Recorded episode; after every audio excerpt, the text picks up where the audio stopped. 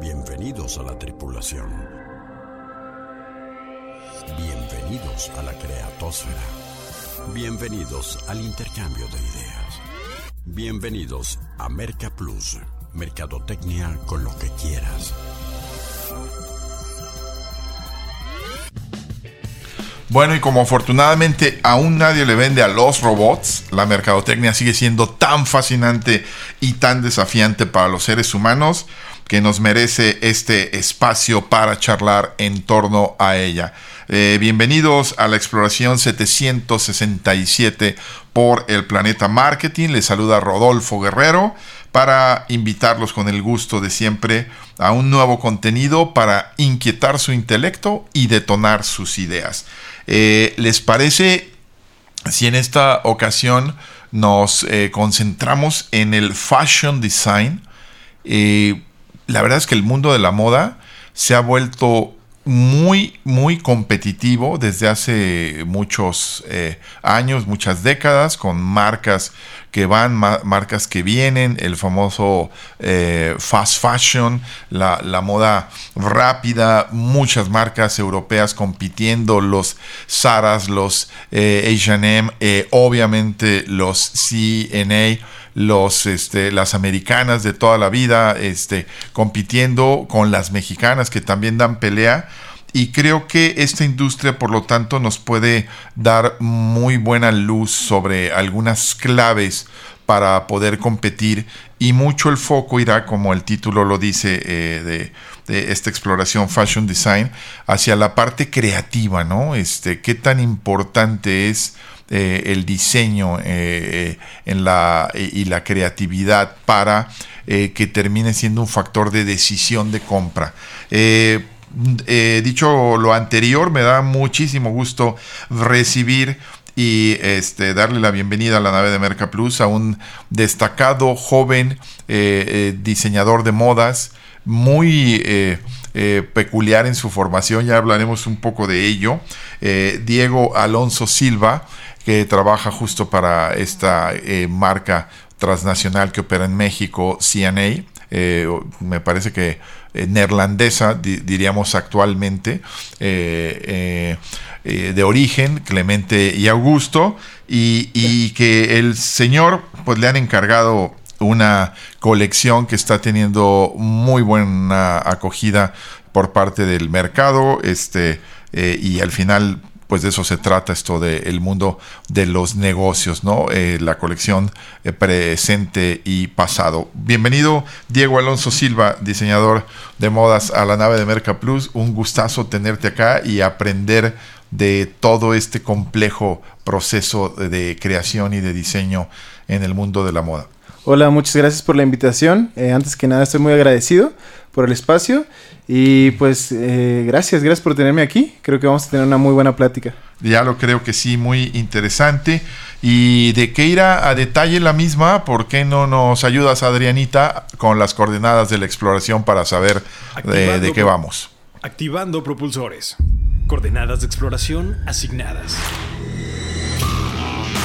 ¿Cuáles serán realmente los factores estratégicos determinantes en las compras de artículos de moda, ropa, accesorios, zapatos? El precio, la manufactura, la confección, la originalidad, la marca o el bendito diseño, motivos, colores, símbolos, imágenes y gráficos. Por eso hoy en Exploración 767 orbitaremos en torno al fashion design y particularmente en lo que el talento creativo puede aportar para el éxito comercial de una colección. ¿Dónde se nutre el diseñador? ¿Qué lo influye y qué lo motiva? ¿Cómo empata lo que detecta con lo que quiere la gente? ¿Qué papel juega la intuición en todo esto? ¿Qué hacer para no imitar ni repetirse? ¿Y qué tan afortunado es que una marca bien posicionada apueste por tu arte? Serán interesantes tópicos de esta misión, en la que junto a nuestro experto invitado analizaremos el proceso creativo en el mundo de la moda, nuestra plataforma de despegue y aterrizaje en esta ocasión. Quédate en la nave y despeguemos a una nueva expedición por el planeta marketing en 5, 4, 3, 2, 1. Me gustaría adentrarnos en la charla, este, Diego, y eh, pedirte que nos cuentes un poco, eh, primero, esta eh, muy sui generis trayectoria en, en, el mundo de la moda. Me pareció verdaderamente interesante y de veras lo digo en serio a propósito de ser disruptivo y de llegar a una industria a verla con ojos totalmente diferentes porque hoy estás convertido en un exitoso, eh, digo, por algo te encargaron la colección, este diseñador de modas, pero tú no te formaste como diseñador de modas. Sí, eh, bueno, creo que sí es importante partir diciendo que la moda, las prendas, la ropa es algo que desde que era un niño me gustaba, eh, pero bueno, tuve que escoger una formación académica siendo muy joven, ¿no? Entonces a los 18 años elijo con un o sea, con una, un trasfondo muy diferente al actual. Yo elijo estudiar ingeniería mecatrónica, que es prácticamente como un polo opuesto a lo que hago actualmente, ¿no? y por ahí va el camino. Digo, si fueras dentista estaría más opuesto, pero sí, al, final... Siempre se puede estar más lejos, claro. claro. en tu formación de ingeniero mecatrónico, este, algo viste de diseño, de ergonomía. Eso sí, de hecho creo que agradezco mucho que al final de cuentas la decisión que tomé en aquel tiempo eh, pues me trajo a donde estoy, ¿no? De alguna manera el aprendizaje que obtuve por ahí ah, en la actualidad me ha servido mucho. Y después tuve la brillante idea de estudiar teología, este, que también, insisto, ¿no? Eh, como que el aprendizaje está ahí. Eh, todo lo que aprendí en aquellos años en la actualidad me acompaña. Y aunque no puedan creerlo a veces, la verdad es que esos aprendizajes se ven en lo que hago o sea, en las prendas, a veces en frases que, que tengo que poner en, en, algunos gráficos, ahí está todo ese aprendizaje, ¿no? Sí, a mí me queda claro, digo, fuera de lo anecdótico, que la parte eh, creativa, eh, que en, eh, en, potencia la tendríamos todos, pues algunos lo, la traen ya más, este en su chip, en su ADN, ¿no? O sea, me queda claro y digo, en la historia de, la, eh, de, la, historia universal, en diferentes manifestaciones de eh, bellas artes o qué sé yo, eh, hay creativos que están en una esfera y en otra, este Da Vinci, qué sé yo, o me voy a dar un brinco y voy a, a un, dar un cambio abrupto, pero leí hace poco que ese genio musical del conjunto de música pop ochentera en español Mecano, pues que ahora este José María Cano es, es este un destacado este artista plástico y, pictórico en España, ¿no? Pero, pero eh, pues te, te, vino muy bien el, el, el asunto y, y, luego otra cosa que me gustaría, abusando de, de, la confianza que compartieras con nuestra audiencia es eh, cómo incursionas en el mundo de la moda, porque eso habla de cualidades que te sirven eh, para ser empresario o para cualquier otra cosa. Pues bueno, eh, también es importante que diga que siempre dibujé, ¿no? Eso me abrió puertas. No soy un prodigio para dibujar. Pero, este... el músculo. Bien dicen, bien dicen que dibujar feo también es dibujar. ok. Entonces, eh, yo en la prepa dibujaba. Empecé por ahí haciendo logos y cosas así. algunos clientes. Eso es como muy de mi personalidad. A mí me gusta tocar puertas y... Y pues iba con personas y les decía, oye, tú no se me hace que tú necesitas un logo. Y así empecé como... Atreverte. a atreverme un poquito más. Y luego llega la, carrera, interrumpo todo eso y cuando estoy en la teología eh, necesitaba como hacerme de mis recursos para continuar con los estudios y ahí es cuando empiezo a, retomar lo que hacía antes. Entonces empecé a hacer diseño de marca, pero del diseño de marca migró a diseño de prendas con un, un, cliente con el que trabajé en, en aquel tiempo. Y de ahí me formé un portafolio, ¿no? Ya. Y ya con ese portafolio empecé a tocar más puertas ya en, la empresa, en el mundo de la moda. Ya. Hasta donde estoy ahora.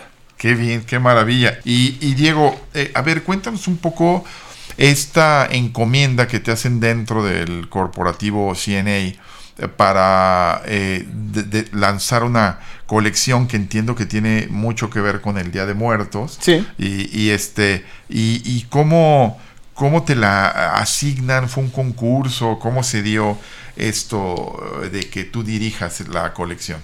Pues sí, de entrada fue eh, como una oportunidad muy buena, una plataforma que caracteriza la empresa donde estoy, como que siempre tiene esa, esa apertura, ¿no? Para empujar a los diseñadores. En este caso fue un concurso interno. Eh, de hecho, por ahí mi amiga Ara, que está escuchando, ella fue una de las que coordinó esta parte. Y, y sí, básicamente era llevar tu propuesta, que iba a ser evaluada por una especie de consejo, y pues el, el ganador iba a ejecutar la propuesta. Entonces, desde ahí la verdad es que me, eh, pues puse el corazón. Yo dije, no importa si me rechazan la propuesta, quiero que desde el principio esto se caracterice porque le voy a poner todo mi esfuerzo. Me acuerdo que, que me tomó, eh, me parece que un par de semanas, incluso ese fin de semana no salí, eh, cancelé algunos pendientes, porque yo dije, si me voy a animar a, a proponer esto, Sí. quiero que eh, esté completamente satisfecho de lo que estoy proponiendo. Qué, qué- qué- qué interesante cómo asumiste el, el reto, ¿no? A lo mejor eh, que el ganarlo fuera consecuencia de esto que estás describiendo como más importante, ¿no? De sentirse satisfecho. Que ya traías una trayectoria, entiendo, de haber antes de estado en CNA participado en o- con otras marcas de moda locales, ¿no? Sí, sí, sí. Y este. Y, y, eh, y entonces eh, presentas cuántos diseños para eh, ganar el, el concurso, cuántas propuestas. Para esa previa me parece que llevaba, eh, ¿qué serán? Unas... eh, tal vez cuatro propuestas de hombre y dos de mujer. Ya. Y también lleva gráficos muy específicos que de hecho se pueden ver en, ya en la colección. Al final fueron los que se quedaron. Y uno de esos era como un, un riesgo que yo conscientemente tomé. Y es que sabemos que la narrativa de Día de Muertos es algo muy colorido, ¿no? Sí. Y era algo que yo decía, o sea, todos amamos el Día de Muertos, todos nos encanta esta, esta, este festejo, pero no todos nos pondríamos un altar de muertos en una playera, ¿no? Claro. Entonces el gran reto para mí era llevar toda esta celebración a una manera vestible. Ya. Digo, ya, no sé ya, si ya. esa palabra existe, Sí, pero, sí, pero al, al menos ilustra lo que quiero decir. O sea, que cualquier persona, Indumentarizar, creo que está más complicado. Ah, era la que se me ocurría a mí. pues pero, por ahí va la cosa, ¿no? Entonces Ajá. como eh, era el reto que, que yo tomé y, y te digo, como poder hacer algo muy práctico, poder... ¿Cuáles fueron los, los este, eh, las estampas que los eh, íconos de la cultura del Día de Muertos mexicano que, que eh, por los que apostaste el altar y, y qué otro? Más que nada, creo que y lo que fue incluso muy divertido para mí fue redefinir. Este concepto me encanta, que básicamente es, y así lo voy a decir rapidísimo, es esta idea de que algunas grandes marcas hacen, ¿no? Por ejemplo, eh, no sé si, ¿qué tanto puedo decir? Eh, Eh, ¿sí? Cualquiera que, que Ah, ok, bueno, Y Disney, digas, ¿no? después te hacemos llegar las ay, facturas. ah, no te creas. Por ejemplo, Disney eh, hace una película de una rata y, y hace que todos amemos esa rata, Ratatouille, ¿no? Sí, O sea, redefinió el concepto de lo que es la rata, porque a nadie nos gustan las ratas, ¿no? claro. Y fue más o menos lo que intentaba hacer. No estoy diciendo que el Día de Muertos no, no se- sea como una rata para nada, al contrario. Es algo que a todos nos gusta, pero lo- hemos visto ya mucho la narrativa de Día de Muertos, las mismas y frases hay y, una demás. dosis de duelo en su esencia original, ¿no? Exacto. Evidentemente. Y entonces yo, eh, eh, como que lo, lo que me propuse desde un inicio fue tomar algo que ya hemos visto muchas veces y darle una nueva definición. Oye, ¿y, en qué, ¿y en quién pensabas? ¿En qué target pensabas? ¿En qué público objetivo? Ah, esa es una muy buena pregunta. Porque eh, de entrada el cliente de, de esta marca está muy bien estudiado y, y claro que tenía que responder a la demanda de ese cliente, pero como no me quería estar quieto, también quería llegar o aprovechar este- esta plataforma para llegar a más clientes, ¿no? Ya. Entonces creo que solo agregaría a ese cliente que ya conocemos, eh, pensé más en este cliente que le gusta la cultura de las calles, el street style, la ropa holgada, este, estos mensajes como más de rebeldía, de, de como de ser tú mismo, ¿no? ¿Hasta dónde llega tu, tu- en el proceso creativo tus decisiones eh, eh, de forma individual o hasta dónde son eh, co- con, equipo? Me refiero, o sea, por ejemplo, sacas el, el diseño, lo presentas en tal o cual color y a lo mejor te sugieren, oye, creo que en este otro tono de tela, este, en este otro color de, de textil se vería bien. Y este, hasta dónde dices, no, ahí ya no me gusta, yo lo había conceptualizado en una camiseta negra y me lo están proponiendo en un a naranja cempasúchil, Sí. este, y, y- y hasta- ¿cómo De hecho es una eso? lucha constante porque detrás de todo esto está el monstruo del consumo, así le digo yo, ¿no? Ajá. Que básicamente es el cliente nos pide algo en específico. Y voy a decir como ejemplos que todo el mundo sabemos, ¿no? Al hombre en promedio le gusta vestir de negro. Y el hombre, en comparación a la mujer, claro que siempre hay excepciones, pero el hombre busca, va a una tienda de, de ropa y va por su playera negra, listo. ¿No? Entonces ahí estamos a veces los creativos y estamos diciendo, no, pero a mí se me antoja que ahora pongamos una playera, no sé, color menta. Estoy diciendo sí, mensajes, sí, ¿no? sí. Y entonces el monstruo del, del consumo nos dice, si pones una playera menta, vas a satisfacer tu creatividad, pero no se, no se te va a vender. Claro. Y entonces siempre está el reto de encontrar ese punto medio, proponer algo nuevo, pero también eh, responder como a esa demanda ¿no? del cliente. Eh, eh, eh, a, a ese punto iba, ¿no? Que me imagino que también fueron los criterios con que este comité el- el- eligió, ¿no? O Claro. sea, yo me imagino que originalidad, este, dis- disruptividad, algo diferente y demás, pero también pensaron mucho en esto se podría vender muy bien, ¿no? Sí, ya después hablando con, con estas personas, eh, por ahí salió el comentario de que pues vieron como muy comercial la propuesta. Ya. Y claro que... eh, Comercializable, ¿no? Comercializable, claro. Porque sí, Pero quería hacer énfasis en que las demás personas que participaron, que también los conozco bien, eh, también supe que su trabajo fue excelente. Ya. Entonces fue más una cuestión como de apuesta Ajá. Que eh, de el hecho de decir, no, esto estuvo bien malo y esto bueno. ¿Sí me explico? Ya, Entonces, sí, sí. justo va por ahí, el hecho de que ellos lo vieron comercializable, como dices, Sí. y, y por eso fue la... eh, Oye, pues, me con tocó mucha antelación para la producción, ¿no? Esto, ¿qué te- a qué- ¿En qué meses de este año lo, lo, tenías, lo tenían ya definido para mandarlo a producir? Pues todo el diseño de la colección la terminé por ahí de mm, mayo, me parece. Ok. Pero no lo envié todo en mayo, sino que desde abril estábamos mandando ya diseños. Ya. eh, Es que eso, eso te iba a decir que también Es algo que toma tiempo. importante, ¿no? Sí, los tiempos y, y el timing, pero eh, yo creo que el creativo se nutre de muchos eh, estímulos, de muchos detonadores, de muchas musas. El ambiente para mí es algo muy importante. Y si a mí me dices, este, escribe un una eh, un poema sobre la muerte en esta época, como que tengo más eh, eh, estímulos en el ambiente enfocados al Día de Muertos, pero que te pidan en el mes de mayo, el mes de la madre, abril, el Día del Niño, la primavera y demás. Sí, Aviéntate un unos diseños. sí, eh, creativamente está cabrón, ¿no? O sea, se puede decir que llevo eh, seis meses pensando en Día de Muerto, en Pan de Muerto, eh, en todo esto. Que fue muy, una muy, bonita experiencia, eh, tengo que decir. Sí. Pero sí, también tiene como su lado raro. Estar pensando en cosas que, pues, a tu alrededor ni en cuenta las personas, pero tú ya lo traes en la mente, ¿no? Ya, exacto. Este, pues, eh, súper interesante esta parte, ¿no? De, de cómo, cómo crearlo y, y, y dónde, dónde encontraste los, los estímulos o, o qué, qué te guió más, la intuición, la observación, este, viste películas, documentales, te acordaste de alguna eh, libro, no sé qué, cómo, de dónde surgió. Ay, gracias por esa pregunta. Porque la verdad es que tuvo lados muy lindos el haber hecho esta colección. Y de hecho, de las cosas que más me gustaron es que no solamente fue la motivación del Día de Muertos o la inspiración del Día de Muertos, sino que fue la mezcla de varias cosas. Eh, por ejemplo, pensando solamente en mi diseñador favorito, que es una persona que me influenció muchísimo. Nunca lo conocí, nunca tuve el privilegio de conocerlo. Él, está, él estaba en la parte más alta de la moda. Él es Virgil Abloh.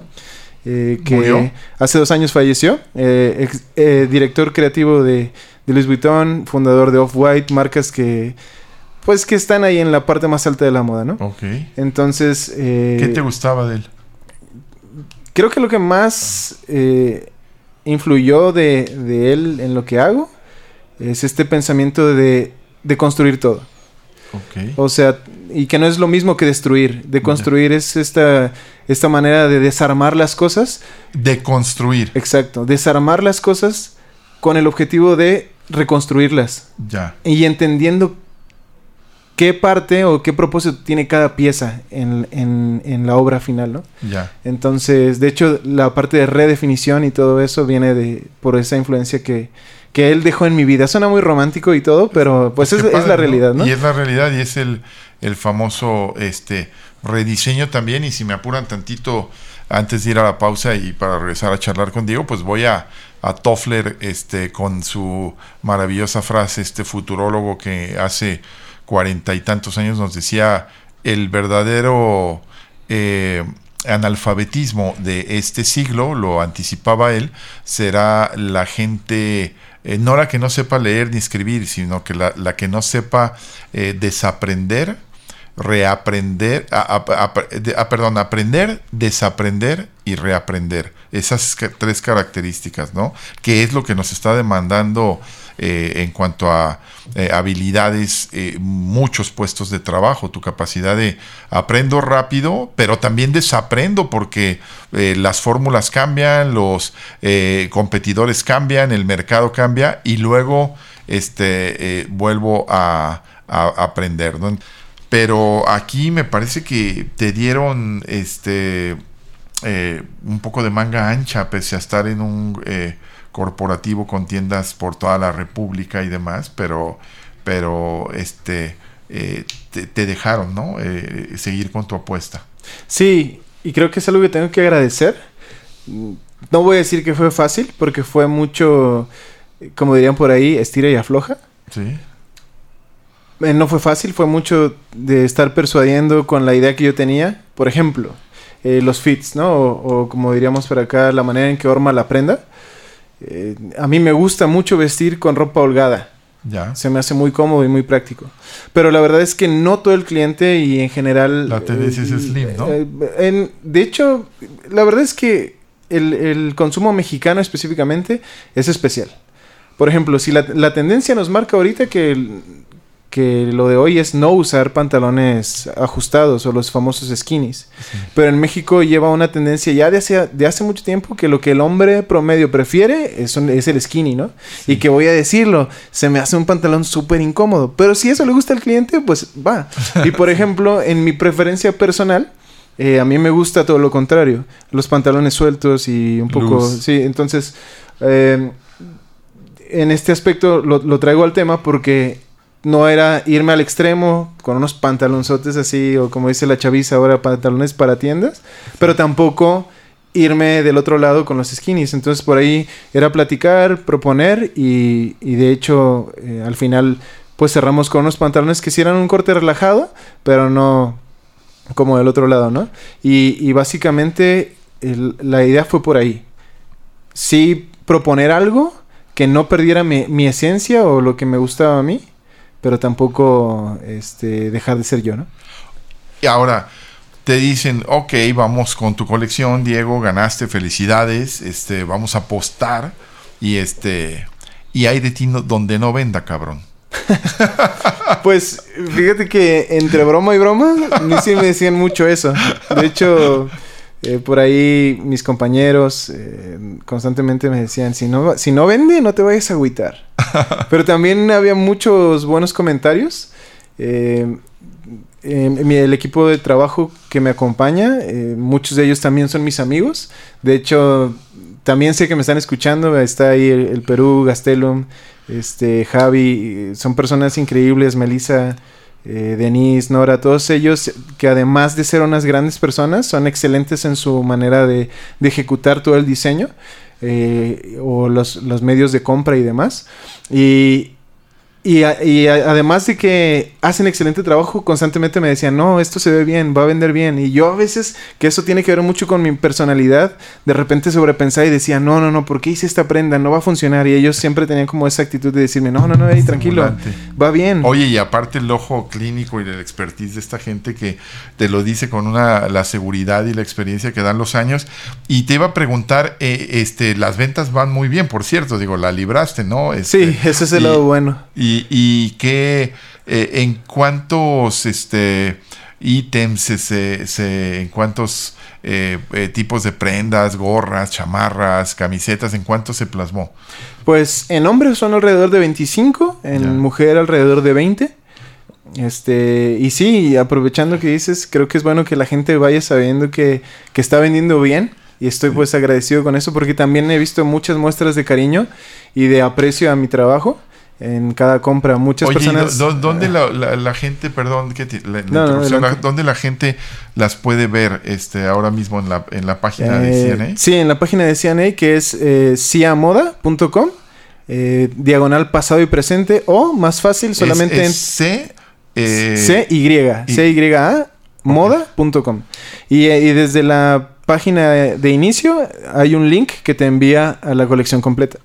la colección pasado y, y presente. ¿Y a ti cuál te gustó más? eh? Eh, a, a ver, una pregunta. Primero, ¿cuál te gustó más de las que propusiste, de las líneas, cuál? Sin duda es, así sin pensarlo, es una chamarra universitaria, el, o, o varsity, que es color blanco, que tiene el gráfico, mi gráfico favorito, que es una calavera con un, con un antifaz y un gorro. Esa chamarra universitaria tiene un significado muy especial para mí porque siempre, siempre soñé con hacer una chamarra universitaria y, y en esta colección pude hacer dos. Entonces, este, mi, mi hermana y yo veíamos series de, de niños y había una, Smallville, donde el protagonismo, el protagonista, que era el Superman, este, en, en el equipo de americano, pues salía con una varsity y mi hermana, mi hermana decía, ah, de que se le ve bien chida y eso se me iba quedando grabado. O sea, Mira. no decía se ve bien chida, eh, digo, decía que se ve bien chido, o sea, o decía se ve bien chingona. Eh, también. No, bueno, mi hermanita nunca ha sido de ese, de, de usar ese tipo de lenguaje, pero sé que sí se refería a eso. Ok, muy bien. Este, y, y por esto tenía como ese, esa espinita de hacer una chamarra universitaria y esta fue mi favorita. Qué, qué interesante. Ahí la siguiente pregunta. Esa fue la que te hacía más ilusión y fue la que vendió, de las que vendió mejor. Eh, digo, eh, mon- monitoreamos eh, la venta. El feedback final lo tenemos después de dos semanas, pero hasta ahorita eh, es de lo que mejor ha vendido. Ya. ¿Cuántas tiendas tiene CNA por la República, sabes? No tengo el dato exacto. Ya. No, no me lo sé exactamente, pero son muchas. Sí, ¿verdad? Sí, eh, eran treinta y tantas, creo, no sé. No, Este, son, son más, son más, ¿más? de 100. Más de 100. Sí. Ah, no, entonces me quedé yo en eh, hace algunos años en el, en el reporte. Es que cuánto tiene ya CNA en México, ¿eh? A lo mejor ya estoy perdido en el, en el tiempo, pero a ver si eh, producción nos puede ayudar a, a sacarnos de la duda de cuántas tiendas CNA existen en el país y este y, y, y cuánto tiene CNA en México, ¿no? Que creo que ya, ya hace un buen que, que estamos con, con, con esto, ¿no? Pues el bendito diseño, ¿no? En el mundo de la moda, fashion design, el eh, tema de esta noche, Diego Alonso Silva, este joven diseñador de modas al, al que este corporativo le encanta, le encarga esta eh, propuesta después de un concurso eh, de la colección pasado y presente y que hoy está convertido en eh, una propuesta bastante interesante. No, hombre, qué bárbara producción, ¿eh? Este, está con todo. Meji- eh, eh, inicia en 1999 sus operaciones en México CNA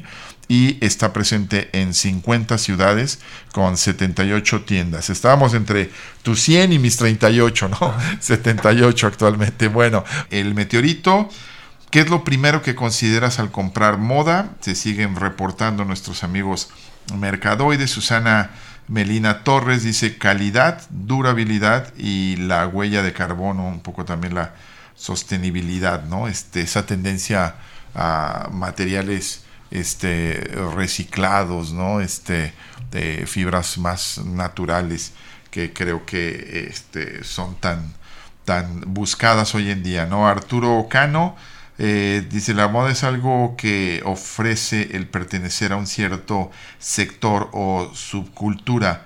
Para mí la moda es eso, el vestir para alguna tribu urbana, ¿no?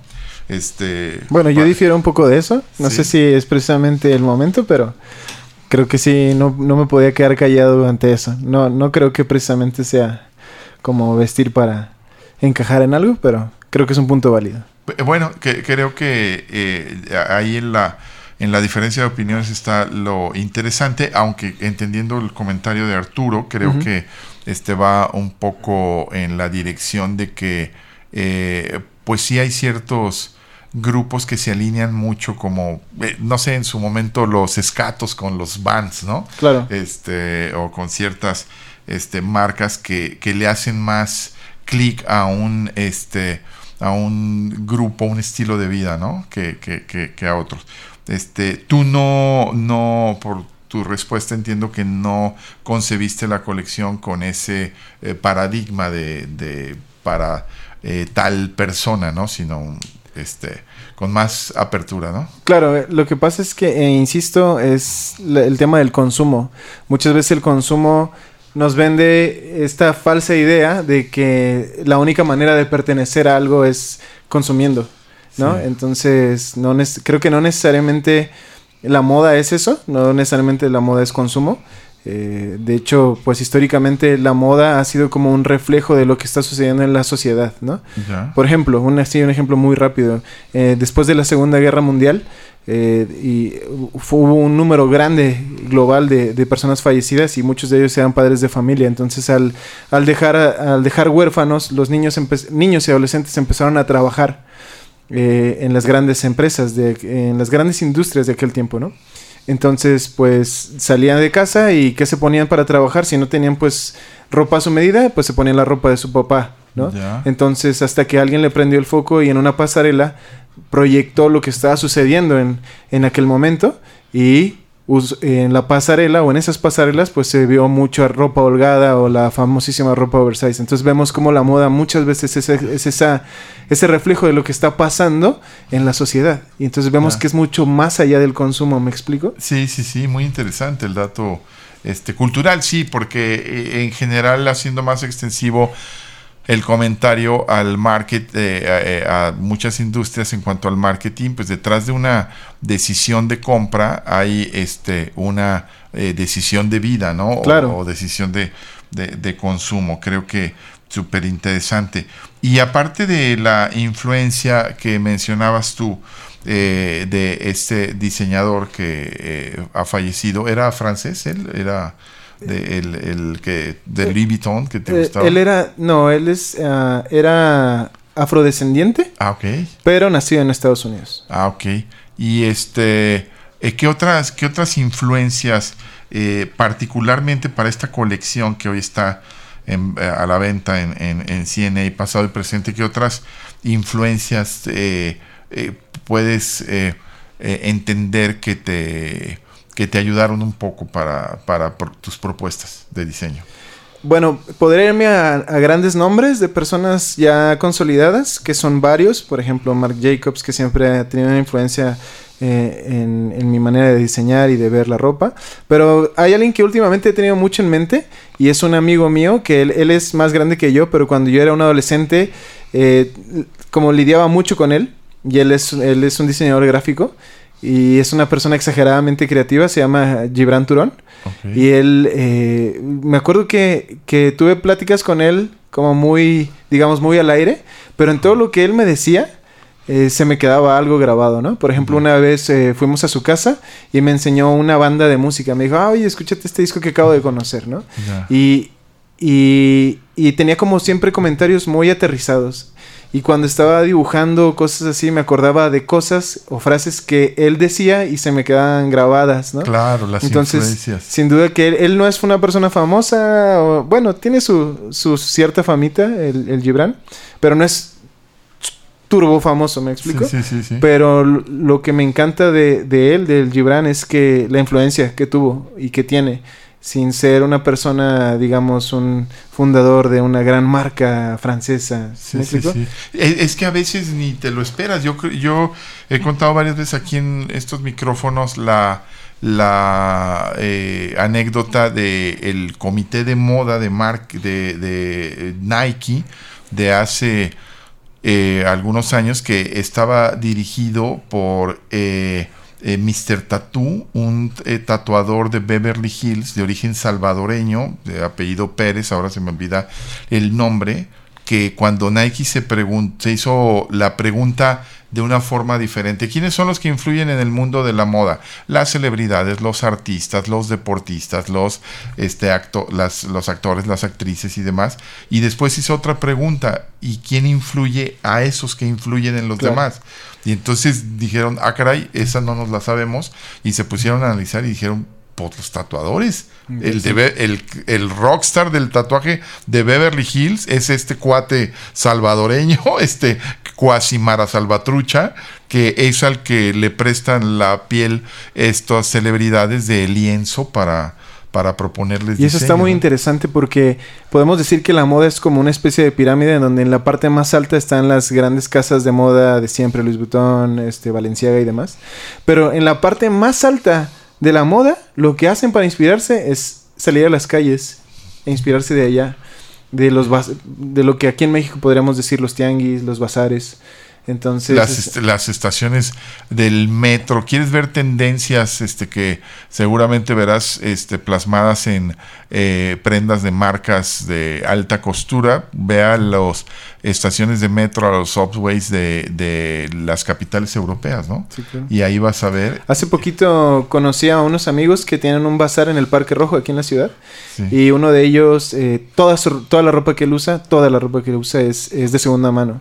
Y sin duda que es una de las personas que más estilo tiene de los que yo conozco. Ya. Entonces está muy interesante eso. Ya, ya lo creo. Y, y de repente, pues también jugar en, el, en la parte personal a darle tu toque este individual a la creatividad, a la moda, que si es, es, muy estandarizada y muy genérica, que de repente digas, este, oye, pues eh, con este pequeño toque se ve diferente, ¿no? A mí, por ejemplo, me encanta y luego me echan un poco de carrilla.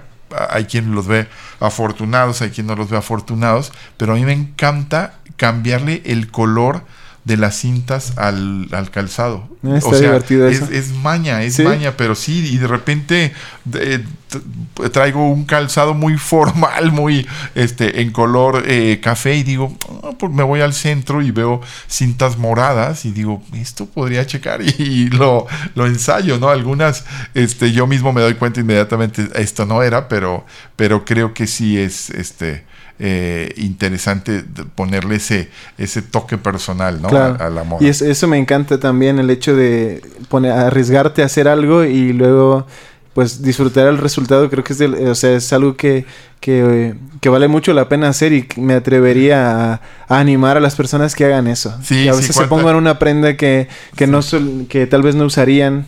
Sí. Eh, algo así. sí, que... sí que, que, te den las ideas en Pinterest este, sobre cómo vestirte, pero que después este, tú le, le des tu toque diferenciador, ¿no? Pero bueno, el que más sabe de moda estuvo hoy en el micrófono eh, y tan lo sabe que está dirigiendo una, dirigió una colección que está eh, a la venta en eh, 70 y qué tiendas dijimos, 70 y ahorita les doy el dato, a 78 tiendas en la República Mexicana, en 50 ciudades, con mucho éxito, CNA, y hoy hemos tenido el gusto de que Diego Alonso Silva, el eh, diseñador creador de esto, nos haya hablado de fashion design, y antes de irnos que nos digas qué sigue, este Diego, para eh, ti en lo personal.